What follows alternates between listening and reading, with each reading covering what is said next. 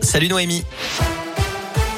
Salut Cyril, salut à tous. On commence avec le trafic. A un accident signalé sur l'autoroute A7 à hauteur de Solèze.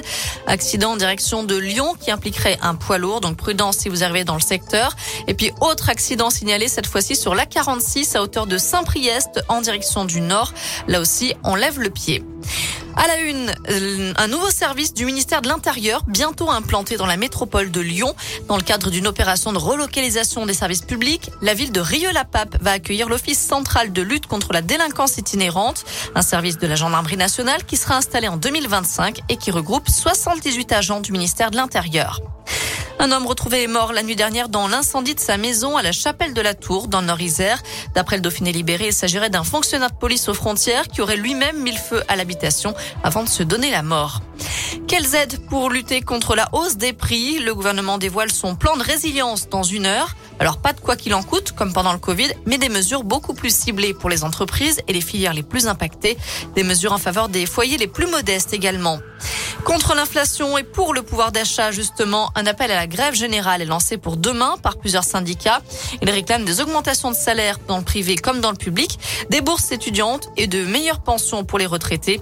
À Lyon, une manif partira à 11h30 de la place Jean Massé en direction du Palais de la Bourse. Des perturbations sont également à prévoir, notamment dans les crèches, les écoles et les cantines. La suite de l'affaire Levotirox, la Cour de cassation a rejeté aujourd'hui le pourvoi du laboratoire Merck, condamné en 2020 par la Cour d'appel de Lyon, à indemniser plus de 3300 utilisateurs de ce médicament, dont la nouvelle formule est accusée de lourds effets secondaires. Ce changement de formule n'était pas signalé explicitement dans la notice. Le laboratoire avait donc été condamné pour défaut d'information pouvant causer un préjudice moral. Dès demain midi et pour 15 jours au moins, nos déplacements seront fortement réduits. Ces mots ont été prononcés il y a deux ans, jour pour jour, par Emmanuel Macron, le président qui annonçait le premier confinement des Français en pleine épidémie de Covid. Une allocution ponctuée à plusieurs reprises par Nous sommes en guerre. Une guerre contre le virus qui n'est toujours pas terminée deux ans plus tard. Olivier Véran confirme aujourd'hui un rebond de l'épidémie avec plus de 116 000 cas en 24 heures.